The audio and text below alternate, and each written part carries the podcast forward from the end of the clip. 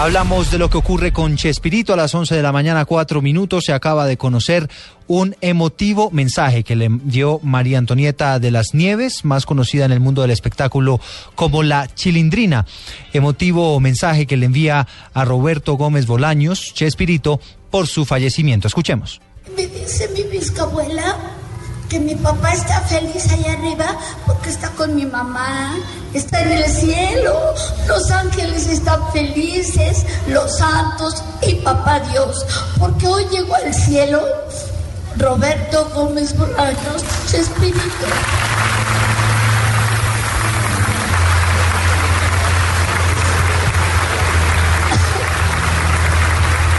¿Saben qué?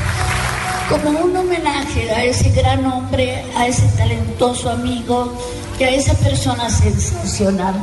Quiero que todos de pie le demos un minuto de aplausos para que él descanse en paz.